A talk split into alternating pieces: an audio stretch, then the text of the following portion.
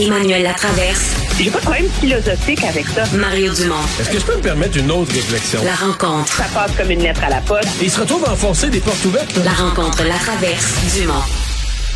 Bonjour Emmanuel. Bonjour. Et là, avant d'aborder notre premier sujet, il faut qu'on règle quelque chose qui ne sera pas facile. Cette idée de François Legault, comment on va l'appeler? La vaccitax, le vax-impôt, le vax-impôt ou la taxe anti-vax? Parce que ça rime, c'est beau aussi, là. Ben, moi, j'aime bien Tax-Tax. C'est mon. C'est ton appellation, la vaccitax. Mais tout à l'heure, j'ai vu le bandeau là à LCN, parce que j'ai des TV ouvertes dans le studio ici, puis c'est vax-impôt. Mais il y a des gens qui ont trouvé que ça rimait bien, taxe anti-vax. Mais moi, j'aime mieux Vax-Tax, là. OK, la Mais vaccitax. taxe anti-vax.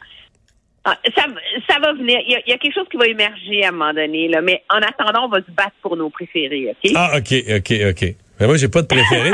j'ai pas de préféré. Je me fiais sur ta sagesse, là, pour euh, m'éclairer. Bon. Euh, maintenant, là, c'est, toute une idée. D'abord, est-ce que tu as été surprise? Moi, je dois avouer, là, euh, il y a des affaires qu'on voit venir, puis on s'en vante, on l'a vu venir. Celle-là, je l'ai pas vu venir, mais pas en tout. Je m'attendais, je me disais, bon, ils vont les salons de coiffeur, je me disais, ils vont peut-être trouver deux, trois autres affaires qu'ils ont plus le droit d'y aller, puis tout ça. Mais j'avais pas vu venir une taxe. je l'ai pas vu venir, mais en même temps, j'ai pas été surprise quand je l'ai entendu. Quand je l'ai entendu, j'ai dit ah ben ils ont sorti la totale. Parce qu'il y a pas Et beaucoup puis, de on pays. En a- termes de stratégie politique là, il y a rien comme tourner la page sur Arruda, son départ, etc. que de mettre un énorme cadeau dans la fenêtre, là, tu sais. Puis, ce qui est intéressant, c'est qu'en plus, M. Legault, il nous fait pas croire là, que c'est euh, c'est une mesure de santé publique qui va que là, tu sais. On est, on est, on est pas dans robe ça, là. Il dit, le monde sont écœurés. Ils veulent qu'on punisse les anti-vaccins. je le On va les faire payer. C'est transparent, c'est honnête, c'est comme... C'est politique comme décision. Il l'assume. Ouais, le- ouais, mais Voilà. moi, moi, mon point là qui m'inquiéterait si j'étais lui, c'est que souvent, bon, le- la, la pandémie est planétaire, là, fait que tu sais, les gouvernements là, de gauche, de droite, quand ils arrivent face au virus, là, ils font beaucoup des choses semblables. Là, j'ai la Grèce comme exemple qui a imposé ça. Euh, en Grèce, c'est cher en tabarouette, en dollars canadiens, je pense que c'est comme 114 par mois.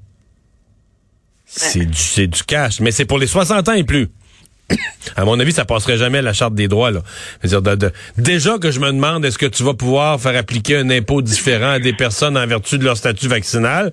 Mais là, si en plus tu avais l'âge, là, c'est sûr que tu aurais une discrimination. Mais enfin, euh, on, on s'embarque dans quelque chose où le gouvernement a pas beaucoup de, de au niveau international, là, pas beaucoup d'autres exemples. Donc, on va sur du terrain quand même Mais nouveau. pour une fois.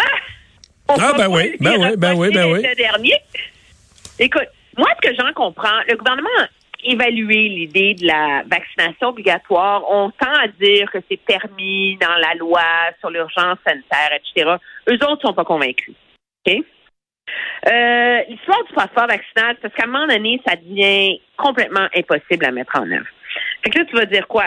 OK, les salons de coiffure, esthétique, pédicure, je veux bien, là. Mais là, si tu rentres dans le commerce de détail, c'est quoi? C'est les gros centres d'achat, les petits centres d'achat, les moyens centres d'achat, centres pieds carrés. Tu sais, moi, je pense à, au dépanneur, là, où j'allais quand j'habitais à Montréal, là, tu sais, au coin de la rue, comme Messier tu sais, Maisonneuve, là, tu sais. Le pauvre monsieur, il est tout seul, là, à 11 heures le soir. Tu peux pas lui demander d'imposer le passeport vaccinal. Puis de En chicaner, de chicaner avec quelqu'un qui veut pas le montrer. puis- Ah non, regarde. Alors là, ils se sont dit, bon, ben, faut donner, il faut donner les anti-vaccins en pâture à l'opinion publique. C'est ça le but. Ah oui? Je pense que tu as Ben, raison. donc. Ben, moi, je, euh, on espère qu'en bout de ligne, une fois qu'on va connaître le, le bill, qu'il y en a une couple qui vont dire, OK, là, c'est fini. Parce que c'est vrai que quand tu mets la main dans la poche des gens, ça a toujours tendance à les faire euh, penser par deux fois, mais on s'entend, là. Les taxes sur la cigarette, c'est pas ça qui a freiné euh, le tabagisme, là. Moi, j'ai déjà acheté des paquets de cigarettes à l'époque où je fumais de la cigarette à, je sais pas, il devait coûter 14 piastres, là, tu sais. Alors, Ouais. c'est pas ça qui va. tu sais, les irréductibles vont rester irréductibles, mais au moins, tu vas avoir donné une nanane à la majorité. Ils vont avoir été punis.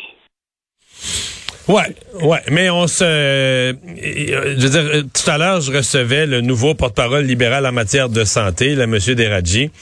Euh, je peux dire, il était très bon en entrevue, des opinions précises surtout, mais là-dessus, oh là là là là que ça patinait parce que je posais la question, je vous demande pas d'être con. L'idée est pas définie, on n'a même pas de montant. Là.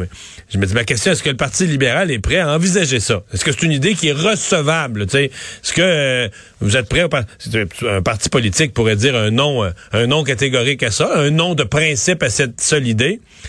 Oh là là que ça patinait, euh, veut pas être contre parce qu'il pense que la majorité silencieuse va être pour ça. Euh, veut pas être pour, dit on sait pas, on n'a pas le montant. Ouais, mais on pas le montant, mais est-ce que est-ce que l'idée vous êtes prêt Est-ce que vous êtes prêt à regarder ça? Euh, Là, en tout cas, j'ai senti que c'était euh, qu'il savait plus trop là. Ah, mais tu sais, la marche, c'est sûr, parce que en plus, c'est comme si M. Legault, en faisant ça, il enlève le tapis dans dessous des pieds du Parti libéral. Parce que juste ici, quand même, le seul parti politique qui a été très conséquent sur le concept de la vaccination, c'est le Parti libéral. Il a demandé la vaccination obligatoire de tous les employés de l'État depuis le début. Il l'a demandé avant tout le monde. Il fait valoir que je veux dire, son discours là-dessus est cohérent. À un moment donné, tu décides comme parti politique. Soit l'opposition, soit le gouvernement a une bonne idée, puis tu te rallies, ou tu t'enfermes dans des picadilles, là. Mais tu peux plus plaider pour la vaccination obligatoire de tout le monde, des, des employés de l'État au Québec. Tu peux plus faire ça. cet enjeu-là ne peut plus être débattu. Le gouvernement a essayé, il a échoué. À partir du moment où tu as échoué sur le personnel de la santé, tu peux pas l'imposer à personne d'autre. Alors ça, c'est pouf, on tourne la page là-dessus. Alors, moi, je peux comprendre. L'enjeu, c'est comment ils vont le mettre en œuvre. Moi, dans ma journée, la marche de Toutou porte conseil. Puis je pensais à ça, puis je dis, oui, mais là, si c'est seulement la première dose, là, tu as plein de monde qui vont juste prendre la première dose, puis ils prendront pas les autres. Alors, est-ce que c'est est-ce que c'est par dose la taxe? Est-ce que c'est par mois? Eh, c'est c'est comme il y a un risque là-dedans que ça devienne une fausse bonne idée aussi. Ouais, ah il y, a, compliqué, là. Il y a un risque. Il y a, y a un risque que ça se ramasse devant les tribunaux embourbé aussi, là. Embourbé pendant longtemps. Fou, là. Non, rendu là, l'élection va être passée. Oui, je comprends. Je comprends. Euh, Est-ce que le docteur Boileau va éviter les pièges qui ont coûté euh, si cher au docteur Arruda? Ben, moi, je pense qu'il a évité le premier aujourd'hui le la vaccitax. Il s'est pas mêlé de ça. C'était super intéressant, sa réponse. Il, il, a dit comme, écoutez, cette décision-là a été prise avant que je sois nommé. Elle ne me concerne pas. J'ai pas d'opinion là-dessus. Puis j'ai pas en avoir. Non, parce que ça, ça le concerne pas. Lui, il est pour la vaccination.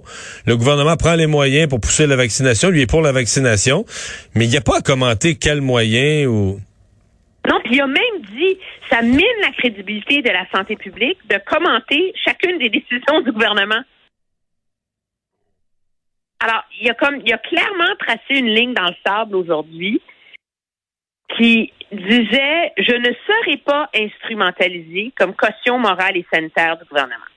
Mais euh, il a, je pense, ouais, je pense qu'il a plus d'expérience, puis là, comprends-moi bien, d'expérience politique il n'en a jamais fait de politique, ni de près ni de loin. Mais de l'expérience de vivre avec le monde politique qui est dans l'enclos d'à côté, là, toujours juste à côté, pour savoir euh, comprendre la politique, t'as pas besoin d'en avoir fait pour la comprendre. Beaucoup de hauts fonctionnaires comprennent très bien la politique. Puis quand je dis ils la comprennent, ils n'ont jamais fait mais ils savent comment ça se passe. Ils savent ce que fait le monde politique. Ils savent, euh, ah, le monde politique, à un moment donné, euh, ils vont faire telle erreur, ils vont faire telle affaire. Donc, ça arrange pour jamais les se mettre les pieds d'un bon haut fonctionnaire, là, va pas se mettre les pieds d'un plat ou va pas, tu sais. Et je pense que euh, le docteur Boileau en a assez vu pour éviter ces écueils-là, éviter ça, en tout cas, être mieux outillé pour éviter ces écueils-là, éviter d'aller se mettre les pieds ou de se faire embarquer ou de se faire, euh, euh, tu sais, de, se faire pogner dans des pièges politiques. Mais il a vu ce qui est arrivé au docteur Arruda aussi. Aussi. Bon, il y a ça comme expérience de plus. Moi, j'ajouterais une chose qui est peut-être, euh, c'est mon côté journaliste. Là. Moi, j'en ai, pas couvert des tonnes, mais j'ai couvert l'Afghanistan, je suis allée en Haïti. C'est quand tu es dans un gros drame là, avec ton équipe, là, tu sais, tu vis quelque chose, c'est profondément intime. OK? Puis ça, ça, ça crée des liens très, très forts entre les gens.